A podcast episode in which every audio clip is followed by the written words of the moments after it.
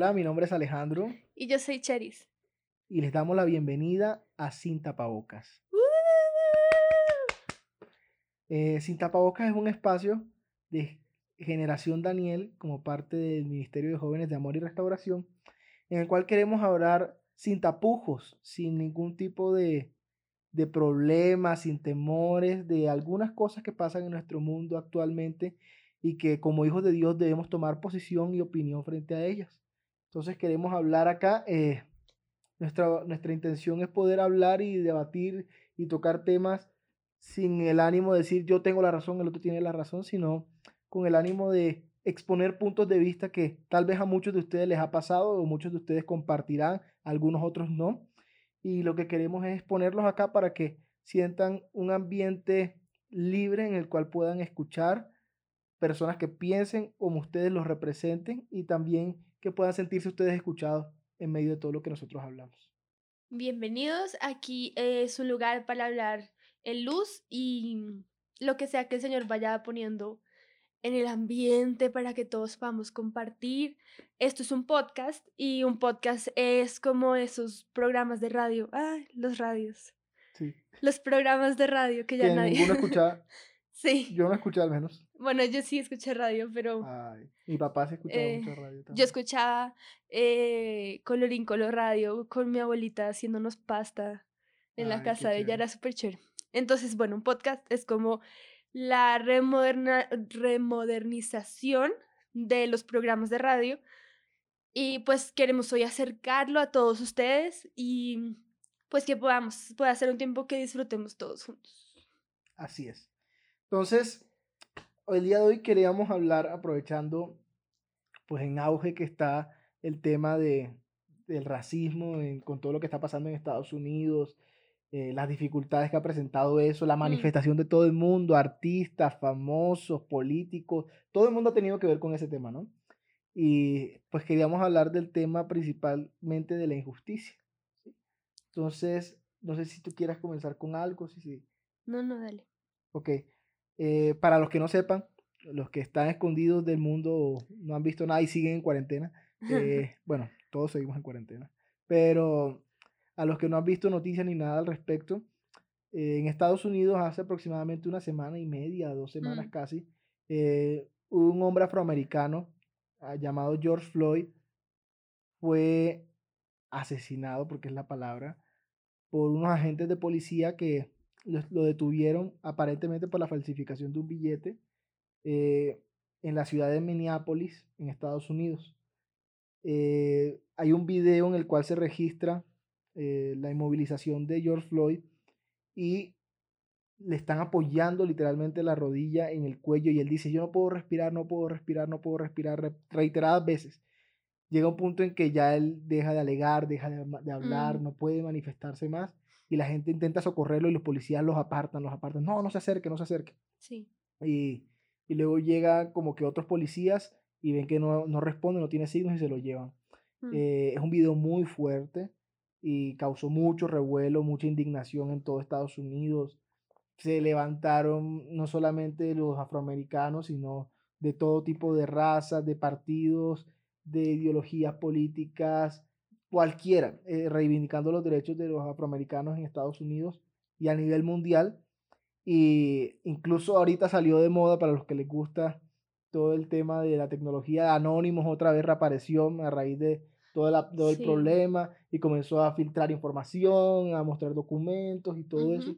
Entonces ha sido un tema muy, muy, muy sonado y ha causado mucha, mucha algarabía porque aún en medio del el, tránsito entre la cuarentena y que todos estábamos encerrados y ahora las protestas, todo el mundo saliendo, Sí. imágenes como que de los Simpsons, que la Casa Blanca apagada y la gente afuera con antorcha. Entonces ha, ha dado lugar a un montón, montón, montón de, Mm. de revuelo mediático de esa noticia. Y nos, o sea, el tema central que vemos ahí nosotros es la injusticia. Cómo la injusticia hace que la gente se mueva. Sí. ¿Cómo definirías tu injusticia? Yo creo que el tema es muy delicado porque pues para partir de injusticia tendríamos que partir de justicia. Sí. Eh, a ver, la definición de justicia es algo que creo que ya hace tiempo lo habíamos hablado, hace un tiempito estos días, y es que me parece que definir justicia humanamente, ¿sí? Y ser objetivo es imposible prácticamente. Eh, en la ley se habla de que los Ah, para los que no saben, Alejo es abogado. Sí. Entonces, en la ley se habla de que los jueces eh, no, o sea, no- los jueces no pueden extralimitarse en sus funciones, su papel o sus sentencias deben ser regidas por la ley. Entonces, estoy tratando de traducírselo en términos bien concisos. Entonces, el punto de tener en cuenta que las personas no deberían interpretar la ley porque la ley es lo justo, pero cuando vemos, por ejemplo, en la ley eh, salían antes cosas, cuando nos vemos a las leyes pasadas que Sí, no como hoy cosas de la esclavitud, cosas exactamente, así que eran legales. eran Pero legales. como dice mi papá, eran legales, pero no quiere decir que sean moralmente Exacto. correctas. Entonces, nos damos, si nos vamos a la ley, nos damos cuenta que hay cosas que legalmente son injustas y están habilitadas por la ley. Ujú. ¿sí? Eh, pero si nos vamos también a una persona justa, ¿sí? para tratar de definir el concepto de justicia, también depende de muchas cosas. ¿Qué consideramos nosotros como una persona justa? Una persona que hace el bien, que no hace daño. ¿Y qué es hacer daño? ¿Qué consideras tú un daño para ti? Hay personas que tienen alterados o tienen diferentes concepciones de qué es un daño, qué es lo bueno, qué es lo malo. Sí. Y cuando nos comenzamos a dar cuenta que hay diferencias en eso, es muy difícil tener un concepto unificado de justicia. Mm. Tanto así que el hombre no lo puede hacer. La ley se queda atrasada para el concepto de justicia actual. Digamos, las reivindicaciones sociales que se ven con el, aspecto racial, los afros, los LGTB, todos son respuestas a que en la ley no había una solución a eso, porque Claro. la ley no podía ser la solución o la respuesta a la justicia que la gente quiere. ¿sí? El mundo evoluciona, el mundo cambia, cambian las percepciones, la, la visión de las personas y la gente comienza a, a cambiar también su concepto de justicia. Claro. Entonces, si, si abstraemos el concepto de justicia de ese concepto como evolutivo, yo pensaría que la justicia es, habla de rectitud. Rectitud frente a qué? Ese es el punto que, Claro. que define qué es justicia. Para mí la rectitud es rectitud frente a tus principios, ¿sí? Nosotros creemos en Dios y nosotros somos personas que confesamos y profesamos la verdad de Dios y como tal, esos son los principios a los cuales tengo que yo ser recto, ¿sí? Entonces, la justicia para mí es que cada persona crea lo que crea, viva lo que quiera vivir, sea leal y fiel a esos principios que escogió como principios de vida. Sí. Entonces, eso es para mí justicia. O sea, ¿Tú qué para piensas? ti una persona eh, justa, digamos, una persona que es una persona que vive lo que cree. Exactamente. Pero entonces eso dependería de cada persona. O sea, el, el- no hay un concepto de justicia como tal, sino sería el concepto de justicia se define por lo que cada persona cree. O sea, cada persona define qué es justicia. Y es por eso que nos quedamos cortos a la hora de decir esto es justo, eso es injusto, Ahora, porque depende del lado de la moneda que estés viviendo. ahora a mí me parece que, que el concepto de, de justicia, para verlo como algo objetivo, el mundo ha, tra- ha tratado de verlo más como equidad, dar Mm, a cada quien lo que se Sí, merece, sí, sí. ¿sí? Pero ahí medi- medimos la justicia conforme a lo que ya hicimos. Y la justicia yo creo que debe partir antes de que hagamos en lo que creemos. Y ese es el punto que, que, que creo que falla. Eh, ahora, es difícil porque si, no, si nos ponemos a mirar, eh, listo, ese tipo de justicia que yo estoy definiendo podría se- eh, ser muy introspectiva, como muy interna, Sí, ¿sí? sí. Pero no es una justicia que se vería materializada en algo externo, como que, ay, entonces no sé quiéncito puede robar porque él piensa que sus principios son, Sí, eh, yo puedo robar, Ajá. es muy volátil. Es muy volátil. Exacto. Entonces, por eso es un principio, es una, una creencia mía que no creo Ajá. y no lo estimo como una verdad absoluta, porque para mí, personalmente, eh, definir justicia objetivamente, humanamente es imposible. Pues Para algo mí. que nos queda, o sea, unificar un concepto de justicia, según lo que estamos hablando, es algo que nos queda imposible como humanos. Además, porque cada quien va a querer tirar para su lado a la hora de, digamos, si quisiéramos redactar eh, la definición, cada quien va a querer colocar su palabra y no sé qué, y puede que al final llegue un acuerdo, pero dentro de unos años esa definición ya no va a servir de nada porque el mundo va a cambiar y es algo que nos va a quedar grande. Es como la imagen de justicia que te vende el mu- que venden eh, normalmente, la balanza, ¿sí? Siempre se va a inclinar hacia un la- lado. Aunque trate de estar equilibrada y Siempre la justicia ciega, siempre muestra la justicia Ajá, ciega sí, sí, y siempre se va a inclinar hacia un ladito, hacia algo. Eh, mientras que, pues, nosotros hemos escuchado ya múltiples prédicas de que la justicia de Dios es como una plomada, ¿sí? Y la Sí. plomada mide que sea Que recto, esté recto. ¿sí? Entonces yo por eso lo, lo asocio con ese, con ese significado para mí. Claro.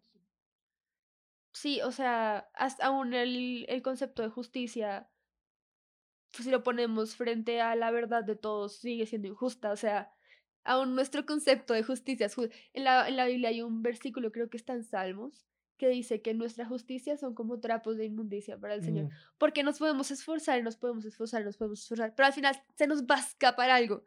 Entonces, em, o va a surgir algo más. Entonces, aún nuestro concepto de justicia es injusto. sí, es cierto. Pero entonces, ¿por qué pasan cosas?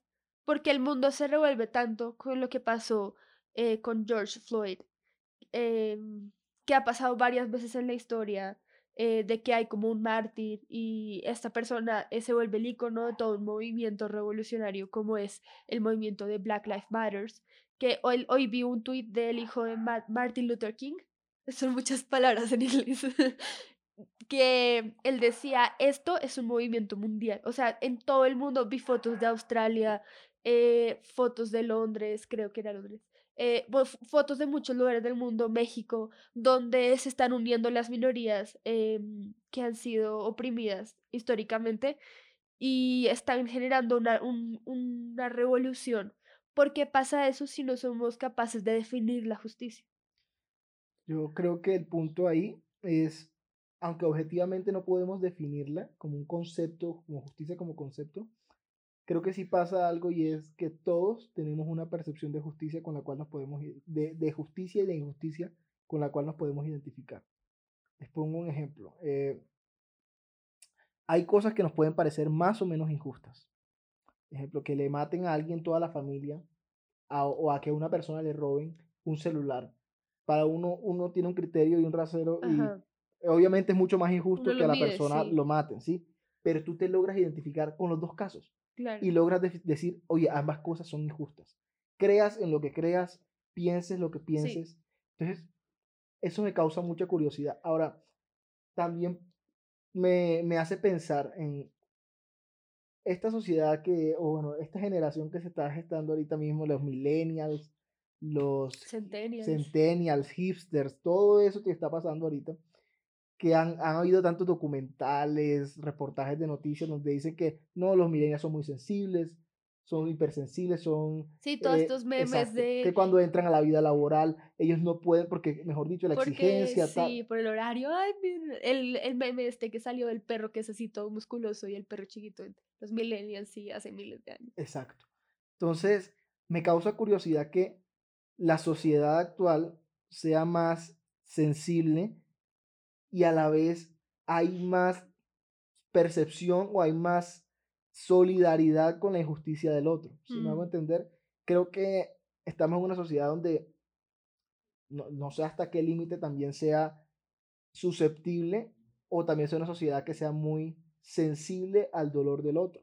Sí. Sí, e- es como un límite que es un poquito confuso, pero lo que me causa curiosidad, y esto, esto como para cerrarla ahí, como para que no, no quede en el aire, es, aunque no podemos definir la injusticia, todos sabemos qué se siente. Sí. Entonces, cuando alguien me dice, oye, esto me pareció injusto, yo me puedo identificar con el sentimiento de esa persona.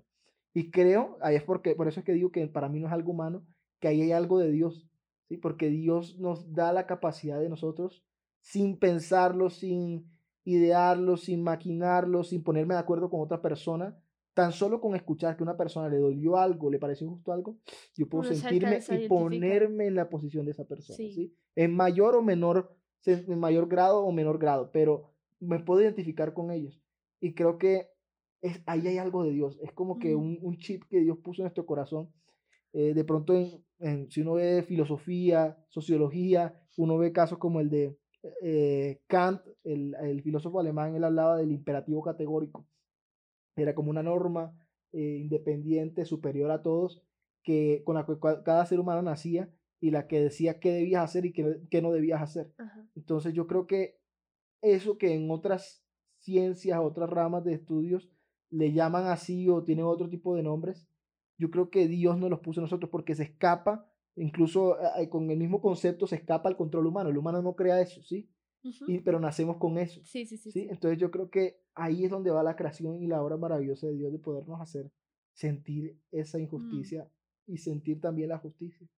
Sí. También que la sociedad del mundo ha evolucionado muchísimo. O sea, como hace unos, no sé, hace unos 40, 50 años, por lo menos yo no escuchaba a mis papás hablar sobre eh, sistemas de creencias, como cosas que em, están muy relacionadas con el alma, con sentir, con inteligencia emocional, con lo, lo más antiguo que yo me acuerdo que escuché en el colegio de eh, lo kinético, lo... Ay, ya ni me acuerdo, pero eran como cosas así que te hablaban de tu forma de pensar, de tu forma de sentir y que eso te podían hacer un mejor empresario, te podían eh, enfocar en ciertas cosas y eso. Hace muchos años no se hablaba de eso, o sea, el tema ni siquiera se tocaba. Mm. Era como aprendes a, a los golpes o te quedaste o, o sea, el mundo también ha evolucionado mucho y eso ha hecho que la sociedad sea una sociedad más empática. Creo que eh, Esa es la esa es la palabra. Eh, eh, se ha hecho que la sociedad... Hay, una frase que yo sé que no te gusta y es un poco eh, polémica, pero dice que el privilegio no te quita la empatía. ¿Hace cuántos años tal vez esa palabra no, no hubiera tenido tanta repercusión? simplemente por el hecho de, de, de decir, sabes que a ti el privilegio no te quita la empatía. Eso ha hecho, o sea, no voy a entrar en el tema de dónde salió la frase, no solo estoy hablando de la frase y me parece que, em, que la sociedad está mucho más abierta a escuchar ese tipo de cosas y en nosotros la indignación que hace muchos, muchos años atrás. Sí. También pues por las redes sociales, por la globalización y que ahora todo es mucho más rápido y se viraliza y más gente eh, eh, aprueba lo que tú dices y más gente la desaprueba muy rápido. Yo quiero poner unos ejemplos que son un poquito chistosos, pero que nos hacen entender que, aunque sea a nuestros ojos, porque no, mi ánimo no es comparar, pero Mm, claramente lo que le pasó a George Floyd no se compara con ninguno de los ejemplos que voy a hacer ahorita, pero son injusticias que aunque nos dan risa, eh, nos hacen dar cuenta de que nos podemos, empa- podemos empatizar con ese sentimiento de injusticia sí, de esa persona. Entonces, por ejemplo, el caso que yo me acordé era el de Ariadna Gutiérrez, sí, cuando sí. estaba en Miss Universo. Ella cuando ya pasó, estuvo ahí como cuatro minutos, cinco minutos ahí, ah, la corona, y ella mirando a todos lados. Sus, sus cinco minutos de fama, y, y Steve Harvey pobrecita. atrás como, bueno, no, me equivoqué, tal. O sea, y, y en medio de todo él hizo lo justo, pero fue injusto también lo que le hizo a Mm, ella. Entonces también la justicia depende de quién lo vea, en qué momento, cuándo, cómo. O sea, y también me pareció muy, muy tremendo que él no podía hacer nada para arreglarlo, más que decir, la ganadora es esta. Sí, Ya, no había y era nada lo justo, que hacer. exacto. Pero lo que decías de las redes sociales, cómo las redes sociales reaccionaron con él. Claro. O sea, los memes, les tocó ir a entrevistas, a programas, Y porque le en todos tocaba los programas a los que él iba le hacían algún chiste relacionado con eso y su vida en esos años o en ese año se O convirtió sea, en... las redes sociales se han vuelto en una especie de justiciero social, Sí, sí, sí, sí, que Eso es es muy, bueno muy y también es muy peligroso. Eh, por ejemplo, yo me acuerdo hace años, hace como unos dos, tres años, vi una noticia en internet de un torero español que murió, no recuerdo el nombre, y me acuerdo que en Twitter muchas personas celebrando la muerte del sí, y, Mm, o sea, y lo maldecían, hablaban mal de la mamá, de todo, o sea, me parece que no somos quienes para, o sea, para aprovechar una situación así y decir, va, ta, ta, ta, cuando sí, una persona ya murió.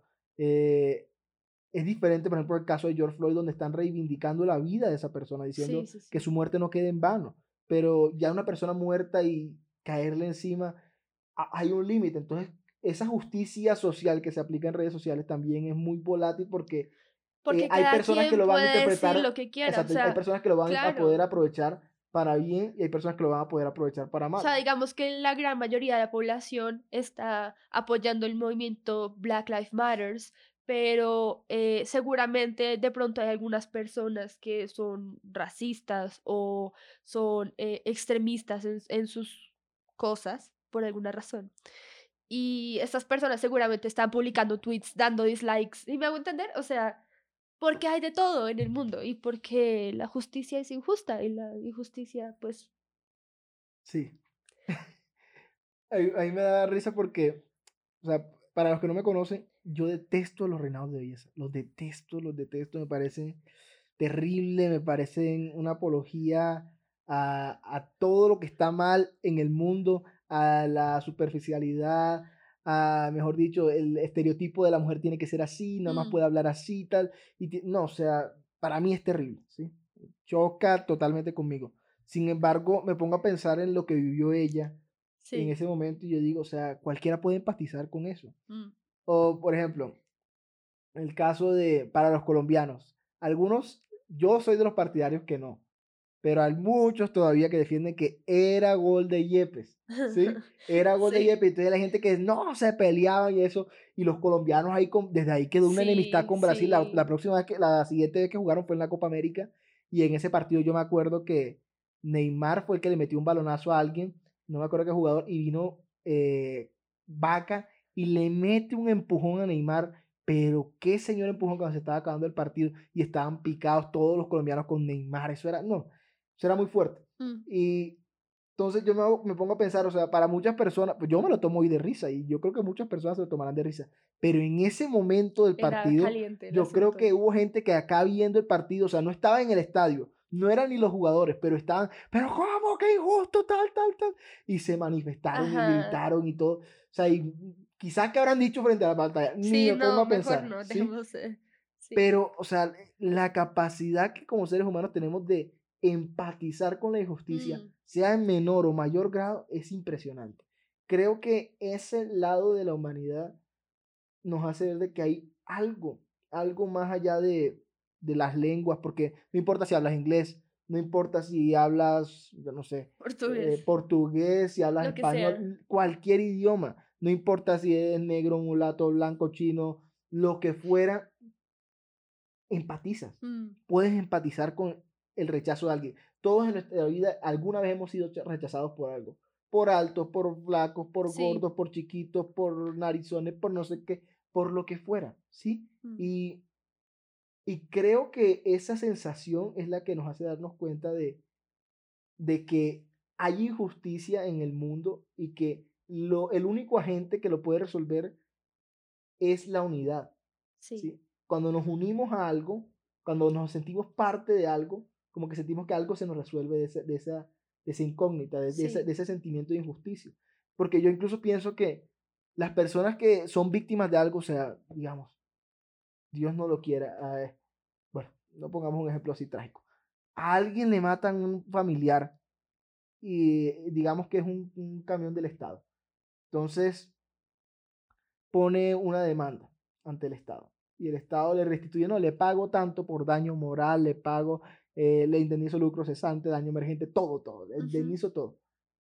¿Y quién le devuelve a esa persona? A su papá. Es que ¿Quién no es justo. O sea, exacto. Entonces, eso no te va a resolver el Mm. tema. O sea, la indemnización, la, Sí, el no. resarcer el daño, no te es lo va a como resolver. palmaditas en la espalda, pañitos de agua tibia. Pero cuando a ti te dicen, yo te entiendo, alguien se solidariza contigo y te sientes que alguien se hizo parte con lo que tú sentiste, como que tú encajaste con alguien, oye, esta persona sintió lo mismo que yo, Mm, boom, algo despierta ahí, como que ese sentido de injusticia comienza a sanarse. A mí me parece eso muy curioso porque, por ejemplo, las minorías, ¿qué hicieron las minorías? ¿O qué han hecho todas las minorías eh, a lo largo? Se unieron. Sí. Y fueron muchas personas, yo también fui rechazado por esto, yo también fui y se unieron y lograron ir satisfaciendo ese, ese deseo, de, sentimiento. ese sentimiento de injusticia y pudieron ir resolviendo. Me parece muy curioso eso. Pero ¿de dónde sale ese sentimiento de injusticia? O sea, ¿por qué? Porque los humanos tenemos como tanta necesidad o ira reprimida, yo no sé. Ayer hablábamos con unos amigos y eh, hablaban como de, ¿y cómo le explicas a tu hijo chiquito que pasan cosas feas en el mundo? Y pues eh, yo pensaba, ¿por qué creemos, o sea, por qué está la necesidad en el ser humano de aplastar a las personas que no piensan como tú? O sea, Jesús nunca predicó eso. Y digamos que ese es un estigma que, con el que tenemos que luchar los cristianos, de que, ah, es que tú eres cristiano, ah, entonces tú odias a, a los gays, tú odias, eh, no sé, a los adúlteros, tú odias a los quién, y entonces no puedes con ellos y los tratas feo y todo eso. Y yo decía, pero es que, o sea, ¿de dónde nace ese sentimiento? Eso no es por ser cristianos, eso es por ser humanos. Pero ¿por qué? O sea, ¿de dónde sale eso de necesito justicia? O sea, ¿qué es lo que hay en el corazón del hombre que hace que necesite buscar justicia? A mí el primer ejemplo que se me viene a la cabeza, no diciendo de que ahí salió, pero que una sensación de injusticia la primera, es de Caín. Pero Caín mató a su hermano. Pero me refiero antes, an- cuando Caín presenta su ofrenda, Y Dios recibe la de Abel exacto, y no él la de se enojó. Caín. Caín Mm, se enojó y yo creo que él se sintió que fue injusto. sí, ¿sí? Ahora, ¿por qué? E- Eso es lo que la pregunta que queda en el aire. No, no sé, no sabría yo saber, eh, no, no sabría responder, perdón, por qué, pero me causa curiosidad porque es el primer ejemplo que se me viene de una Mm, persona que a raíz de una injusticia dijo, tengo que saciar esto. Pero no fue una injusticia. No, no fue una injusticia, pero se sintió injusto. Sí, se sintió E- injusto. Eso es a lo que me refiero. Ajá. A- Ese creo Ahí que es donde empieza a jugar el concepto debate de en la justicia y actualidad. todo este En la actualidad, definir qué es justo o no es injusto es Es muy difícil. tan difícil y que solamente nos ciñamos a la percepción de injusticia, que todos podemos empatizar con eso, es tan complicado porque podemos terminar habilitando cosas que de verdad son injustas. Pues, Un ejemplo, voy a poner un ejemplo sencillo, un ejemplo sencillo que se me ocurre. Acusan a alguien de violar a una persona menor de edad. ajá. O los famosos casos ahorita de acoso sexual a las mujeres. ¿sí? Un gobernante, un empresario, no puede quedarse prácticamente nunca solo Con en una una mujer. oficina con una mujer porque esa mujer podría aprovecharse y lo denuncia. Ajá. Caso Morgan Freeman. Morgan Freeman salió de lo de, ¿cómo que se llama el director este? Harvey No sé. Stingway, algo así. Bueno, el famoso de Hollywood que eh, abusó de un Ah, montón. sí, de un de un montón. montón. Fue, Sí, es sí, es productor, si no estoy mal.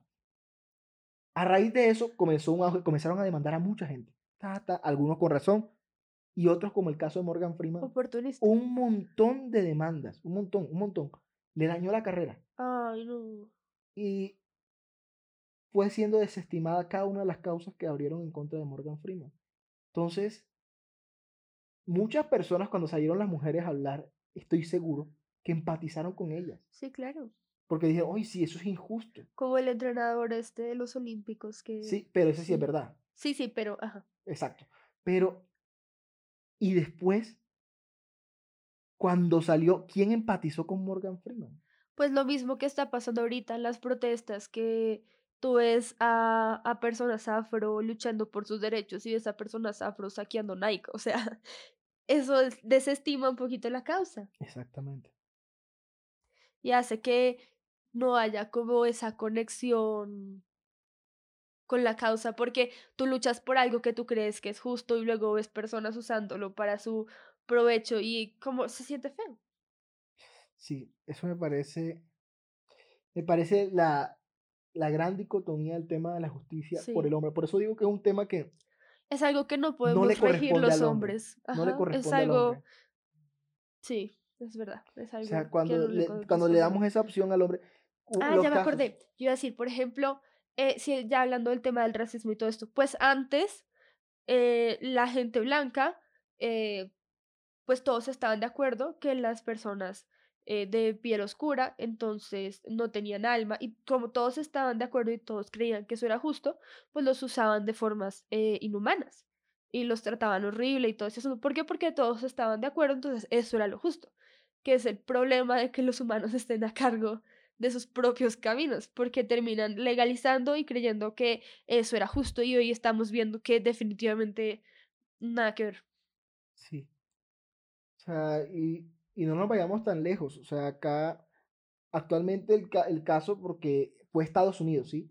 Cobró un, una importancia a nivel global. Sí, Pero acá en Colombia también pasan. Pasan cosas así, por ejemplo, los indígenas, por ejemplo, incluso con la gente afro, afrocolombiana, los del Chocó, todavía existen esos estigmas. Sí, Y, y es muy triste que a raíz de cosas que pasan en el exterior podamos empatizar porque se hizo famoso. sí, o sea, porque tenemos que esperar a que Exacto. eso pase para vivir Para darnos cuenta de, de de esas correcta, injusticias. ¿sí? claro. Eh, y ahí es donde voy yo de la percepción es muy buena porque eso nos hace humanos, pero también es muy importante ser celosos por la verdad. Mm, La justicia creo que tiene un ingrediente muy importante y es la verdad. La verdad. Sin la verdad la justicia queda como coja. Porque ¿cómo puedo yo ser recto eh, según la- la- el concepto que yo di? ¿Cómo yo puedo empatizar con algo que es falso? ¿Sí? Sí, o que no es completamente cierto, Exacto. que eso es lo mismo que Pongámonos a pensar la gente que vivió en la Alemania nazi, Mm, que fueron, prácticamente sus mentes fueron lava- lavadas sí, y vivieron todo el tiempo ahí como no, si nosotros somos la raza aria. como somos-". Jojo Rabbit. Exacto. ¿Te acuerdas la Sí, película, la película Jojo Rabbit? Rabbit, exacto. Qué buena película, yo nunca lo había visto por ese Cu- lado. cuenta el argumento para que... Es, es un niño que crece en la Alemania nazi y su amigo imaginario era Hitler, porque él pensaba que Hitler era lo máximo, o sea, era el Superman de él era Hitler. Y eh, el muchacho, ellos con sus amigos jugaban a que ellos eran eh, del ejército y que iban a matar judíos, porque eso era lo chévere para jugar en esa época. Es muy, muy interesante. Yo, por lo menos, yo nunca lo había visto de esa forma. Y eh, el niño tiene sus charlas ahí con Hitler y entonces eh, la mamá eh, del niño esconde a una muchacha judía que encuentra por ahí y el niño se da cuenta. Y se asusta porque se supone que los judíos comían niños y eh, tenían ritos extraños y eran feos y odiaban a los alemanes y toda esa era la historia que le habían vendido al niño. Pero el punto aquí es que el niño pensaba que Hitler era lo máximo y con sus amigos jugaban a matar judíos porque pues eso era lo que les vendieron. Sí. Y, y cómo creer que eso es verdad hace que empaticemos con eso. ¿sí? Eh, O sea, el niño tuvo que ser expuesto para darse cuenta que los judíos no eran malos. Y eso que la niña no se lo hacía fácil. La niña le No. decía, pues sabes que sí, nosotros los judíos comemos niños. Así que cuídate porque tú eres el próximo. O sea, la niña no se lo hacía nada fácil, pero el muchacho mismo se empezó a dar cuenta de que lo que le decían no era cierto. Porque eh, él no veía esa verdad que él creía en la muchacha que tenía escondida en su casa. Y su amigo imaginario se ponía bravo con él porque pues eh, como así que le estaba faltando a sus creencias, pero es que le estaba siendo expuesto a la verdad. sí. Eh, a mí, con todo el tema de la, de la percepción de lo que estamos hablando de empatizar, se me viene, y hablando de la verdad, Mm, se me viene el pasaje de 1 Corintios 12, cuando Pablo, Pablo habla de que, porque así como el cuerpo es uno y tiene muchos miembros, todos los miembros del cuerpo, aunque son muchos, constituyen un solo cuerpo. Entonces creo que ahí e- ese es el componente divino que yo veo mm, en el tema de, de por qué compenetramos y podemos empatizar en que el somos un cuerpo y si algo le pasa al dedo meñique nuestro, si algo le pasa a la oreja, lo Si uno se pega en el dedo chiquito del pie, todo el cuerpo Todo el queda cuerpo, paralizado exacto. del dolor. O sea, creo que eso nos pasa como seres humanos, o sea, y por eso hablo de la unidad. Mm, eh, todos somos parte de un cuerpo y necesitamos encajar. Y cuando, o sea, es, es como las personas que reciben un injerto de un órgano, un trasplante, sí. y el cuerpo rechaza el trasplante, pues esa persona se va a sentir horrible. No, Es y como si- que su vida está en riesgo, pueden morir porque ¿no? el, el Imagínate que, una, que, que tú fueras la mano y el resto del cuerpo te rechaza, pues Claro, la mano se siente triste. Exacto. Pero me, me causa curiosidad eso porque creo que ahí, ahí va el diseño de Dios y que qué es lo que hace que eso cobre, cobre valor. Porque, a ver, ¿qué pasa? Cuando la historia del pastorcito mentiroso. El pastorcito mentiroso comienza a decir, eh, el lobo, el lobo, no sé qué cosa, tal. Mm, Todos iban, ay, porque todos empatizaban con el lobo. ¿no? Todos tenían el un lobo. enemigo común. Primera, listo. La segunda, el lobo, el lobo. Ay, sí, vamos a ayudar. Ay, otra vez, no sé qué, tal, tal. Sí. Cuando ya sí fue el lobo, ya nadie fue. ¿Sí? Y creo que lastimosamente estamos en una sociedad donde eso pasa. Mm, El ensayo-error en cuanto a saber qué es verdad y qué es mentira está evolucionando y haciendo de que podamos darnos cuenta a qué le creemos y a, y a qué no, pero en el transcurso. Sí, O sí, sea, sí. no es como... O sea, el árbol del conocimiento del bien y el mal no era lo que esperábamos. Exacto. Porque no conocemos qué es el bien y el mal. Exacto. Dependemos del hombre y el hombre, o sea, maldito el hombre que confía en el hombre. El hombre de por sí es engañoso. Preach. Comenzando por esto, hay veces que, bueno, yo, yo, yo voy a contar una historia mía, por ejemplo. Yo, yo no estaba seguro, o alguna vez no estuve seguro de un sentimiento. Y la primera vez que me di cuenta que alguien me gustó, yo pensaba que esa muchacha no me gustaba, sino que yo la quería como, como en mi mejor amiga. Sí, ella es mi mejor Sí. amiga, tal. porque nunca había, había tenido esa sensación.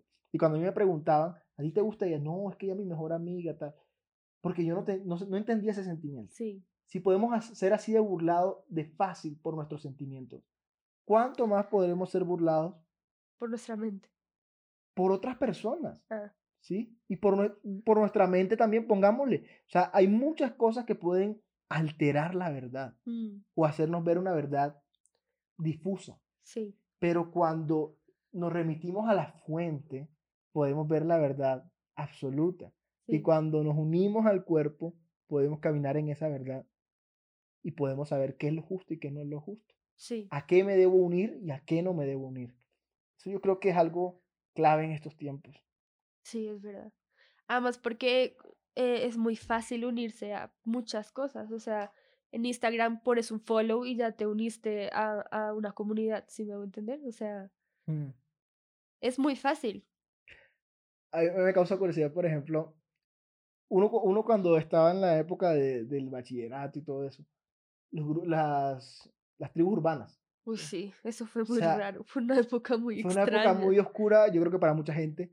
Eh, de pronto algunos, yo- no hice parte de ninguna tribu urbana, pero uno simpatizaba como, oye, me gusta cómo viste esto. Ajá, yo me vestía como emo. Mis hermanas pueden dar veracidad de eso. Yo me vestía como emo, me vestía toda de negro, me colocaba calentadoras de cuadritos en los brazos, aunque no me O sea, cortaba. exacto. Y tú no Pero tenías pues yo la era- emo, no, no, tenías la nada que emo, ver. pero te gustaba, Sí, ¿sí? Y así como empatizamos para algo que nos gusta, cuando empatizamos con algo, nos guste, nos disguste, lo que sea, nos unimos a nos eso. unimos a eso, es verdad. Y eso me parece muy, muy tremendo porque, porque nos podemos unir a algo que es justo o algo que es injusto. Mm, ¿sí? Entonces, qué lindo lo que está pasando en la actualidad y yo la verdad estoy muy de acuerdo. Yo vi el video y, Sí, muy o fuerte. sea, es muy es fuerte muy lo que le hicieron a ese señor. Y es a todas luces un asesinato. No hay defensa. O sea, mira, Mm, uno puede ser pro Trump, en contra de Trump, de derecha, izquierda, republicano, demócrata, Sí. lo que quieran, pero eso es indefendible. Hay, hay Sí. un, un caso que pasó hace unos días en una protesta de un señor que tenía como 60, 70 años, blanco, que estaba hablándole a los policías y el policía lo empujó y el señor se cayó al piso, empezó a sangrar la cabeza y no se podía mover. Y ahorita los, los demandaron, están en procesos legales y pueden ganarse una condena por siete años. Y ellos se declararon como inocentes porque dijeron que el señor se cayó y tropezó. Pero en el video se nota como el policía lo empuja y era blanco. O sea, en este punto ya ni siquiera el hecho de que seas el, el privilegio de ser blanco, o sea, Miren, miren esto, este ejemplo lo voy a aprovechar. Esto es totalmente al rojo vivo. Eh, o sea, en directo, freestyle. Freestyle puro. Me causa mucha curiosidad porque pongámonos a pensar en lo siguiente. Vi, Charit vio un video y en el video se ve claramente cómo el policía lo empuja. Mm, Y, y luego vemos, o sea, no, no estoy diciendo que este sea el caso, no, no, no conozco el caso, así que no puedo decir que esto pasó. Pero imagínense que otra persona muestra otro plano del video 20 segundos antes, 30 segundos antes, y resulta que el tipo Sí, le cayó tiró una piedra al ah, policía. ¿sí? O lo levantó a palo, no sí, sé, lo que fuera. lo que fuera. Cambia totalmente la percepción. Uno dice, ah, se lo ganó. Exacto, o sea, de pronto no era, no, no es igualdad de medios, no era la forma en la que tenía que hacerlo, pero le hace uno pensar, ay, oye, de pronto, pero no está tan mal porque pues el otro también se lo buscó. Mm, Es tan delicado la información, la información, tan o sea, a lo, lo que nosotros consumimos, los medios de comunicación, las noticias, YouTube. youtubers, influencers, todo lo que vemos, periodistas, actores, comunicadores, cualquier tipo de influencia que consumamos, marca de una u otra forma cómo percibimos las cosas. Es como ver la noticia, la misma noticia en diferentes canales, en, en diferentes noticieros. O sea, la ves en un lado y es como, no sé, la historia del el paro agrario que hubo hubo hace unos años en Colombia. Eh, y tenías la foto del, del campesino botando un montón de granos de café o de, no me acuerdo qué era, eh, un montón así, los campesinos regando leche. Y sí fue algo, fue súper grave. eh, pero entonces la noticia en diferentes medios era, no sé, eh, ganaderos sacrifican a 39 cabezas de, de ganado. Y al otro era asesinato de animales, no sé qué, bla, bla. Sí, como que depende mucho de quién, quién, de dónde estás eh, adquiriendo la información, la forma como tú la recibes y cómo la vas a entender. Entonces, todo esto a mí me hace cuestionarme y darme cuenta que definitivamente vuelvo y me reitero en que debemos ir a la fuente, Mm, ¿sí? Debemos ir a la fuente para saber qué es verdad y qué es lo justo, ¿sí? Eh, nuestra justicia, eh, bueno, les voy a poner un caso bien ejemplificante. Si a una persona la condenan por algo y después de, pónganlo ustedes, 20 años, dice, ah, no, usted era inocente. Hace poquito pasó Vimos algo una así, tú, sí, vimos tú me una noticia de, la de- vimos, en. Estados Unidos, creo que era. Sí, sí, sí. sí. eh, Un señor que lo acusaron lleva como... mm, 18 años Y preso. luego le dijeron, ah, no, mentiras, no era así. Y esa persona sale. Esa persona fue víctima de una injusticia, ¿no? Claro. ¿Sí? Ahora, como cristianos, Cristo fue condenado por una votación popular. Es, es, yo estaba pensando en eso cuando hablaste de que, em, de que hacer las leyes según lo que la gente cree que es justo o no es justo es muy riesgoso. O sea, en ese momento eh, Pilato hizo una ley, dijo, bueno, ¿a quién quieren soltar? ¿Sí? Y la gente, a Barrabás, a Barrabás. Y era injusto que met- hasta, hasta Pilato dijo, pero este señor no ha hecho nada refiriéndose a Jesús. Él no ha pecado, no les ha hecho. Y toda la gente, no, Barrabás, Barrabás. El señor hizo una ley, dijo, ah, pues lo justo es soltar a Barrabás y, y tengan a Barrabás y ¿Y, mata a y Jesús. por qué era lo justo? Porque la gente empatizó con Porque todos Barrabás. estaban en contra de Jesús. Porque Barrabás era un ladrón. O sea, Barrabás era un ladrón. Era un tipo malo. Y porque la gente consideraba más injusto hacer milagros el día de reposo Que, que matar a una persona que inocente. robar. O sea, ¿sí? no, qué loco.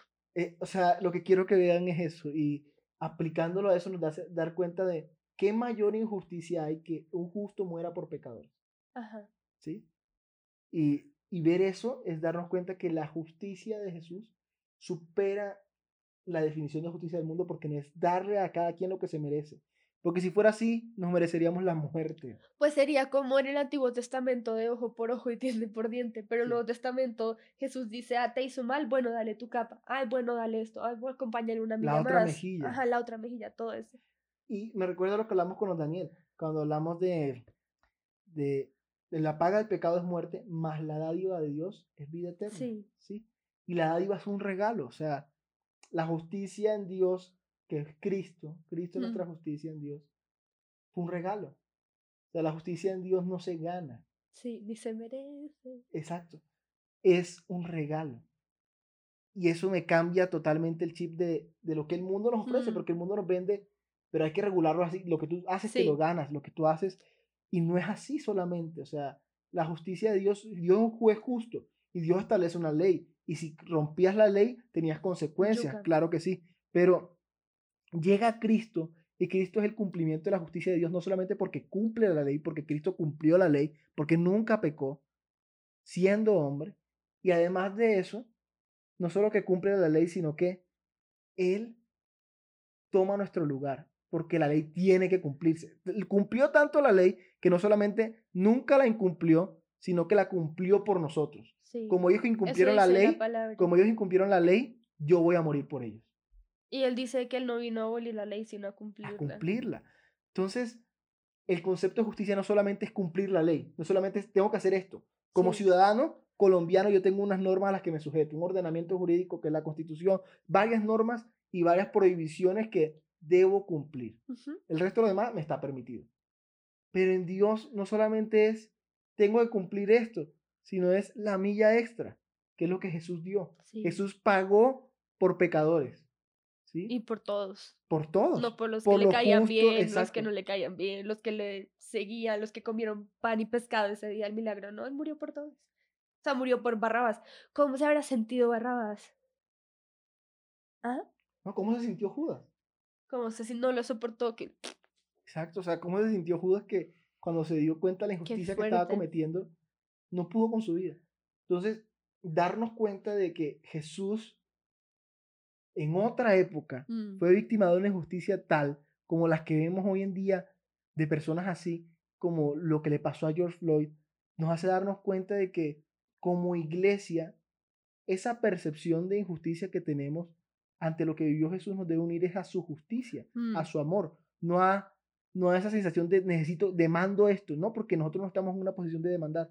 Dios nos lo regaló. Sí. Dios nos regaló su Y justicia eso para que complica las cosas. Exactamente. Lo Es que hablábamos, la, perdón, lo que hablábamos la otra vez de que vivir bajo la ley es más fácil porque te dicen qué tienes que hacer y qué no tienes que hacer, pero vivir para, bajo la gracia es muy difícil porque no, no tienes que exigir, no tienes nadie que te diga nada, o sea, el único mandamiento que dejó Jesús fue ama a Dios sobre todas las cosas y a tu prójimo como a ti mismo, chao, me voy. En cambio, en el Antiguo Testamento tienes 600 y no sé qué cosas que hacer y qué no hacer y cómo arreglarlas y las barras. Pero bajo la gracia, no, o sea, vivir bajo la gracia es más difícil. Y ahí yo lo que veo es, la justicia de Jesús no solamente era cumplir, sino amar.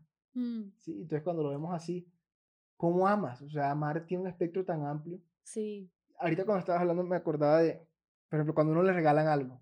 Yo era de las personas que cuando me regalaban una camiseta, yo me la quería estrenar enseguida, ah, yo también. ¿sí? Sí, sí, sí. Pero, por ejemplo, te regalan algo que no te gusta, ¿sí? O que no sabes qué hacer con eso que te Al regalaron. fondo del cajón de Sí. la mesa noche. Y ahí me acuerdo de una frase que decía, lo que te regalan no se regala. Sí, ajá. Eso, eso lo dice en el mundo, ¿sí? Pero Jesús nos dice, o bueno, cuando, cuando uno ve, por ejemplo, personas como Pablo, de la dar De gracia, de lo que recibiste de gracia, ¿sí? Mm, Entonces, ahí vemos, es totalmente diferente a lo que no- el que el que da todo lo que tiene, dice el mundo, a pedir se queda, ¿sí? Ajá. Pero dice Jesús, el que deja padre y madre deja todo y me sigue, Esa es mi gente. esa, o sea, ese es el paralelo. Sí, sí, sí, mira. Eh, Ah, el, el, el amor de Jesús nos lleva a dar una milla extra que no está escrita. sí. Es una milla extra que Él nos va a decir, que Él nos cuenta, que implica relación, de ir constantemente a la fuente. Y yo creo que eso hace que aún la justicia de Jesús sea más eh, lógica para nosotros, o sea, en el Antiguo Testamento o en la, en la ley, en, en, sí, en la ley estaba escrito qué hacer y qué no hacer independientemente de tus motivos, o sea, tú, no sé, cualquier cosa, ¿sí?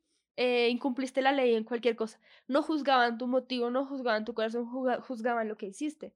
Pero Jesús tiene tantas, tantas cosas en cuenta por el asunto del amor. Dice, eh, hay tres cosas que, eh, ¿cómo es que es? Hay tres cosas importantes, la fe, la La esperanza, fe, la y el esperanza y el amor. Pero eh, que nunca se van, a- el, al amor Que nunca, permanecen, sí. ajá, que permanecen para siempre, pero el amor es mayor, dice unas cosas así el versículo. Em, el hecho de que Jesús añade a la justicia el amor cambia y hace que, hace que el concepto de justicia sea volátil, pero desde el punto de vista del amor, ¿sí? No desde el punto de la vista de la conveniencia o de una ideología o de una causa, pero desde el punto de vista del amor. Y el amor que Jesús eh, nos manda a tener es el que muere por sus amigos, el que muere por justos, el, eh, por injustos. Ese es el tipo de amor bajo el cual, esa es la lupa bajo el cual Jesús mira la justicia. Yo creo que ahí lo que, lo que estás, lo que estás diciendo yo lo traduciría como en lo que nos juzga en Cristo es el amor. Mm, ¿sí? Eh, si haces algo con amor o sin amor. sí. Eso es lo que nos termina juzgando. Si lo hacemos de corazón, de todo corazón. Obviamente hay cosas que están mal y pues están mal y ya. No es Sí, como no que son "Ay, lo maté porque lo amaba. O sea, sí, no. Sí, no son negociables. No, o sea, no. Pero sí el componente de el amor, otra vez, el amor como Jesús dice que amemos y como está escrito en la palabra que es el amor. Eso es, esa es la base de la justicia. Sí. A mí me parece muy, muy diciente todo lo que estamos hablando con, teniéndolo en cuenta con hoy, o sea, cómo la gente reacciona.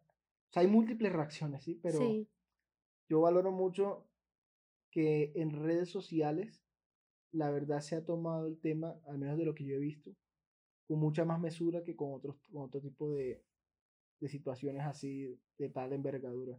Entonces me parece, me parece muy diciente porque veo que la gente, en medio del mundo que estamos viviendo, donde hay tanto amarillismo, mm, hay tanta manipulación mediática. manipulación mediática, violencia visual, Mm, ¿sí?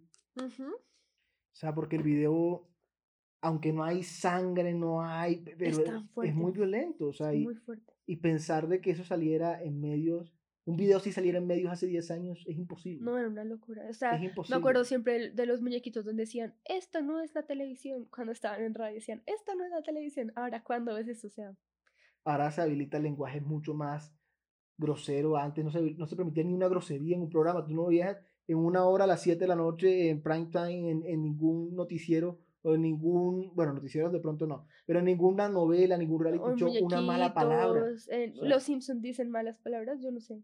¿Sí? Ah. No, bueno. no, bueno, no sé tanto. Pues verdad. es que hasta donde yo he escuchado, o sea, dicen cosas feas, pero que digan una grosería como tal, pues no. Y si los Simpsons no lo hacen, ¿por qué lo haces tú? a, a lo, a lo que quiero ir con todo eso, sí, a lo que quiero ir con todo eso es, a pesar de toda esa situación que están viviendo, esta manifestación guardó un poco de- del de, sentido que respi- de tenía. ¿sí? respeto, de mesura, de... Y a pesar de eso, a pesar de eso, se infiltra gente que viene con otras intenciones. Sí, Sí, hay, hay, yo vi ah, una publicación que decía que de pronto el asesinato de George Floyd era falso, o sea, que se lo habían inventado eh, porque querían armar una revolución en la mitad de una pandemia. Y yo decía, o sea, al final del caso, o sea, sí se lo inventaron, que sinceramente no creo, no Ujú. creo, pero digamos que hay gente mala y lo hace. No importa, o sea, el punto es que es, es una verdad lo que, es, lo que está pasando y el movimiento y el racismo es verdad. Y si esta es la excusa que tienen para levantarse y poder defender sus derechos y entre todos ser mejores, eh, pues el punto no es si es verdad o no es verdad, que me parece horrible que se ponga en tela de juicio ¿no? Y, y algo que no, el o sea, asesinato a una persona. aunque uno, por ejemplo, le dé duro, pero algo que no puede legitimar la, la causa es la gente malintencionada. Los que están entrando a robar. O sea, es, están... es feo porque tú dices no es justo, pero tú sabes, o sea, tú sabes que eso está mal. Y la, yo supongo que la gente que está haciendo eso, sabe- o sea, yo vi una imagen eh, que me dio, me dio un poquito de mal genio, que era, pues, eh, las protestas son porque Black Lives Matters y todo este movimiento, y tú veías a personas afro entrando a Nike a robar, si me voy a entender? O sea, yo entiendo que, no sé, blancos mala leche hagan eso y vayan y rompan y roben, pero eran aún esas mismas personas que han sufrido y de pronto era su forma de, em, Catarsis. sí, como que, ah, pues me hicieron esto malo, pues les voy a robar y no sé qué, sí, pero hasta las mismas personas que estaban en la protesta, que son afro, estaban como, pero ¿por qué están haciendo eso? Eso no está bien, eso no fue lo que vinimos a profesar aquí. Entonces, sí. Tremendo. Mm, me parece muy, muy fuerte todo lo que ha pasado, pero también me da mucha, mucha esperanza. Sí, creo que en estos tiempos eh, de cuarentena, todo eso, nos ha servido para darnos cuenta o ser más humanos, ¿sí? Ser más humanos entre nosotros. Sí, darnos cuenta que es lo verdaderamente importante. Exacto, hacer un paro y de, de toda esa locura de, del día a día, levantarse, ir a trabajar, eh, volver, seguir, caminar, dormir, levantarse, trabajar, hacer un paro y decir, bueno, y poner las cosas en orden. Sí. Y yo creo que este debe ser un tiempo en donde debemos ser cuidadosos en eso, en qué consumimos, a qué nos unimos, a qué, a qué atendemos Sí, y ser justos no solamente con los hombres, sino también con Dios de lo que hemos recibido tanto de Él como de, de los hombres, ¿sí? mm, Ser justos a, a, a lo que la sociedad nos ha concedido y a los privilegios que tenemos. Yo tengo esta imagen como para ir cerrando el, el video que me mostraste de la carrera. La carrera. Ah, sí. Ah, sí, ¿Quieres sí. contarlo? No, dale. Quiero ver qué entendiste. Hay un video que es una carrera, yo, la verdad no sé de dónde es el video, pero sí, yo he visto ya varias campañas de políticos. Está en inglés y mm, es como con jóvenes eh, de colegio o de universidad. Entonces están todos en una línea de partida. Y comienza a decir el, el coach, así como, bueno, eh, antes de comenzar, van a dar dos pasos adelante aquellas personas que Sus papás sus siguen papás juntos. siguen juntos. Dan dos pasos adelante. Van a dar dos pasos adelante además las personas que eh, estudiaron toda su vida en un colegio privado. Van a dar dos pasos adelante además las personas que eh, no han tenido que trabajar para sostener su casa. Para Dos pasos adelante, dan dos pasos adelante. Dan dos pasos adelante aquellas personas que nunca que- han tenido que preocuparse si van a tener datos, digamos. Exacto. Van a dar dos pasos Mm. adelante aquellas personas que no han necesitado de una beca para estudiar. Y Sí, así. o- o- sí, Y entonces cuando uno, entonces después llegaban las personas como las que estaban más cerca de la meta y decía el coach, voltéense y miren hacia atrás. Y entonces habían personas en la mitad, habían personas, y habían personas casi al inicio. O al Personas inicio. que no dieron no dieron ni un paso, Ujú. exacto. Entonces, él decía, esas personas no han tenido ni una de sus ventajas, ni uno de sus privilegios. Sí. La carrera va a ser igual para todos, para todos, Sí, va a ser al mismo tiempo. sí. pero quiero que sepan que esas personas, si de pronto estuvieran en la posición de ustedes, no tendrían chance de perder. E incluso un poquito más atrás les ganarían. Pero eso no implica que la carrera eh, falte. ¿sí? Que no puedan Entonces, correr la carrera. exacto. Igual van a tener que Van correr a la tener que correr la carrera. Y Pero la sean carrera se llama la vida. la vida. Pero sean conscientes de los privilegios y además sean solidarios a que la- los otros no han tenido las mismas ventajas de pronto que ustedes sí han tenido. Entonces ahí sí, ahí sí Mm, uso la frase que tú dijiste, que el privilegio no te quite la empatía. ¿sí? Entonces, no, eh, el hecho de que nosotros no hayamos tenido que vivir algo, en nuestro país la, la ca- la causa más común, el desplazamiento de la violencia. sí. Tal vez muchos de nosotros no hemos tenido que vivir lo que vivieron muchas personas en el campo. Pues mi papá, mi papá, por ejemplo, él viene de un pueblito, se llama Pandi, y ellos se vinieron a vivir a Bogotá por causa de la violencia. Mi papi, él se autodenomina como yo soy desplazado, porque tuve que salir de mi pueblo, que tenían un hotel y tenían varias casas y era una vida toda extraña que yo no viví porque yo nací en la ciudad y a mí eso nunca me pasó. O sea, mis papás cuando ellos se conocieron eh, estaban en una cita y en el centro comercial, en un centro comercial donde ellos estaban muy cerca, eh, Pablo Escobar explotó una bomba. Sí son cosas que a mí nunca me tocó vivir, aunque mi papá es desplazado. Y, y pensar eso, o sea, ponernos a pensar en eso, nos hace darnos cuenta que no podemos ser olvidadizos de lo que vive otra gente. ¿sí? Mm. eh, no podemos ser indiferentes a la injusticia.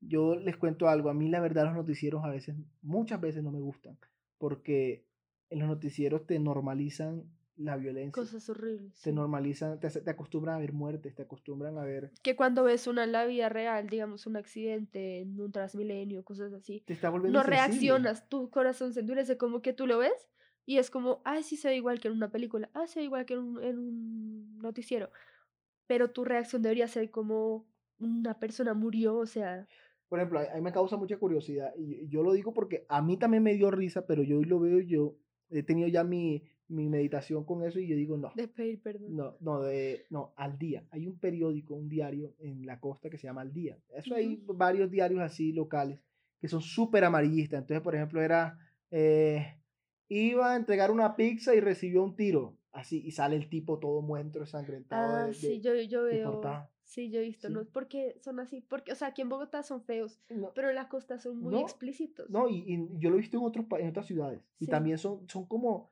parodias. Son co- de verdad, son como para risa y la gente lo toma como risa. O sea, muestran con crudeza cosas.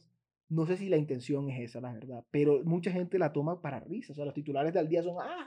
Se da risa. Sí, Eh, y, y yo me pongo a pensar, esa es la cultura que estamos formando, ¿sí? sí. Esa es la cultura en la que estamos creciendo. mm. Y, y en un país como el nuestro, olvidarnos de la violencia o normalizar la violencia que ha sufrido tanta gente, Ese que de pronto a nosotros no nos ha tocado. Y como nosotros no no nos tocamos, nosotros, nosotros no, lo juzgamos como, ah, esto es trivial, ah, esto es para reírse. Sí. Y, y no, y no es así. Es la historia de todos. O sea, eh, hace unos, unos cuantos años, un, un pastor que amamos mucho vino por primera vez aquí a Colombia y él entró a un centro comercial y le revisaron el baúl del carro. Y se sintió ofendi- ofendidísimo. Pero, o sea, él decía, es que no lo puedo creer, no entiendo por qué, qué está pasando. O sea, señor, yo no tengo nada en el baúl del carro. Y le revisaron por debajo con un espejito como de odontólogo gigante. Y el perro y todo eso. Y pues yo nunca me había cuestionado por qué eso pasaba así, o sea, es normal. Aquí pues uno entra a un centro comercial y le revisan el carro, es normal. Y yo nunca me había cuestionado por eso y mis papás le explicaron que era porque habían explotado bombas y habían hecho terrorismo en centros comerciales. Entonces cada vez que entras a un centro comercial te revisan pues porque eh, los colombianos somos gente muy prevenida y entonces te revisan para evitar cualquier cosa aunque ya pasaron muchos años de eso. Entonces, a mí no me afectó directamente la violencia, pero es parte de mi historia y parte de la cultura que, que está pues en el país. Sí. Igual que, por ejemplo, no, en mi familia nunca hubieron esclavos eh, afros, pero es historia de todos, ¿sí? O sea, eso nos afecta a todos, es A historia de todos. Y, y pues No podemos, eso es lo que le pasaba al pueblo de Israel y por eso Dios, o sea, de verdad, de verdad que Dios es, un, es muy tenaz. Tenaz eh, en cuanto a la tenacidad, no tenaz de, o sea, tenaz, no. Em, porque el pueblo de Israel constantemente olvidaba su historia y lo que Dios había hecho por ellos y por eso iban tan fácil a adorar a otros dioses y hacer sacrificios a otros dioses, porque olvidaban su historia y olvidaban de dónde el Señor los sacó eh, de haber sido esclavos en Egipto y todas las maravillas que él hizo en el desierto y que les dio una tierra espectacular, hizo que la gente les tuviera miedo, aunque ellos ni siquiera sabían pelear con armas porque eran esclavos. Y ellos constantemente olvidaban su historia y, y aún así Dios los volvía, los quería, primero los quería cortar a pedacitos y después em, era, era bueno, pero por amor a mi nombre los voy a amar otra vez y así, así constantemente lo importante de, de no desvalorizar nuestra, la historia porque no nos pasó a nosotros, o sea, sí. nos pasó a nosotros, porque le pasó a nuestros papás, porque le pasó a nuestros abuelos, también nos pasó a nosotros. Sí. Sí, me parece muy, muy importante eso y, y ser justos. O sea, yo ahí es donde retomo otra vez lo que decía. Ser justos es ser agradecidos con lo que tenemos Mm. con lo que no, no, hemos podido vivir y no nos han permitido vivir ni el Señor ni las circunstancias que nos rodean, ni nuestros padres, nuestras familias, nuestros entornos. Y también ser muy, muy, muy solidarios también para que aquellas personas que no contaron con esos beneficios que de pronto algunos de nosotros contaron, contamos, perdón, eh, podamos hacerlas ser o mm. acercarse más a nosotros, porque al final todos somos el mismo cuerpo. Mm. Sí. Y que, y que el corazón duro hace que pierdas. O sea, si, si la justicia se trata del amor, amor y tu corazón se endurece por cualquier situación que sea, porque tú sufriste violencia directamente, por todo este asunto, tu corazón se, tú, tú empiezas a colocar murallas alrededor de tu corazón. Eh, tu corazón se empieza a endurecer por X o Y motivo, no sé, en la palabra hay muchos motivos por los cuales el corazón se endurece, como eh, escuchar la voz de Dios y no obedecerla, como cosas así. Eh, ¿Cómo vas a ser justo si tienes un corazón duro? O sea, no puedes ser justo sin amar. Como dice la fe sin obras es muerta, no puedes ser justo sin amar. Entonces, qué importante es cuidar nuestro corazón y qué importante es dice que el corazón mana la vida, ¿no? Pero también dice que el corazón es engañoso. O sea, es, es un elemento tan, tan poderoso que tenemos que el Señor puso en nosotros.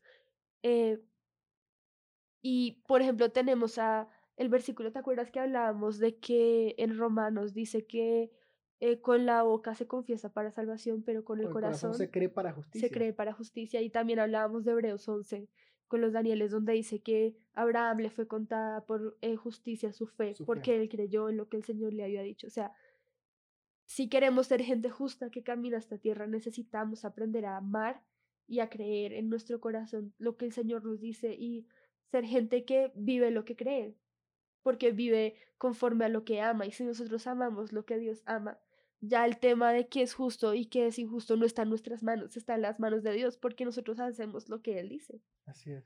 Y eso quita un peso de nosotros, de, de tener que definir, definir algo tan, tan complicado. Saben que Dios se encarga de eso. O sea. La justicia no es algo que definimos nosotros, lo define Dios. Ese es el punto. Porque, y aparte, Dios es amor. O sea, es que todo está interconectado. Qué rico.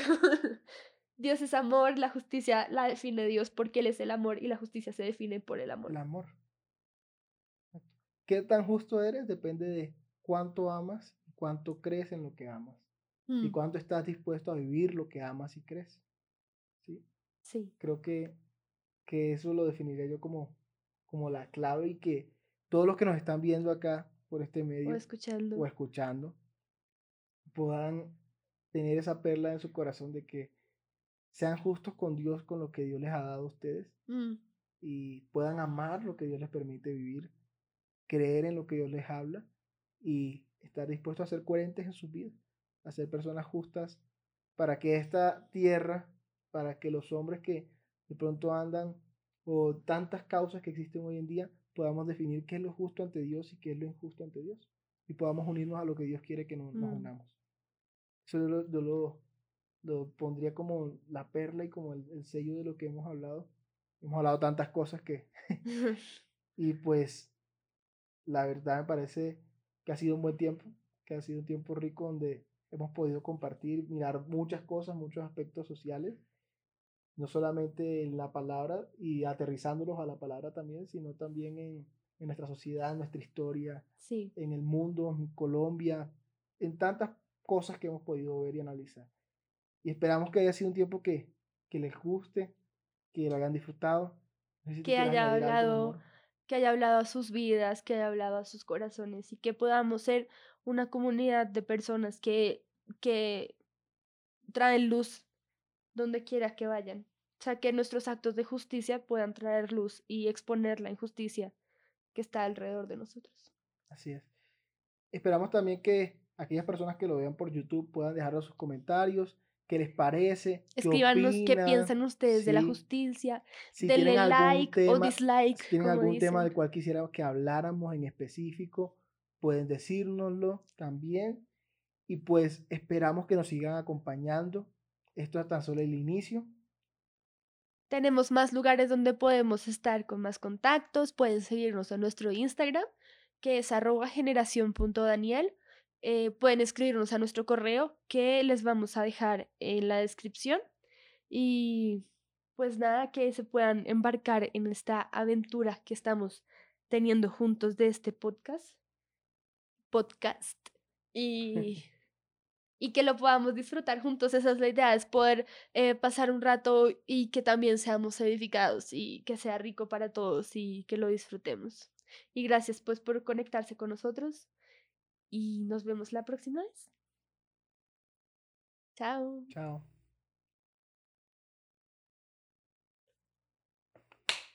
¿Te gustó? ¿Y a ti? Sí. ¿Estás feliz, verdad? ¿Estás feliz porque estás feliz? Y hablaste mucho, eso me gustó mucho.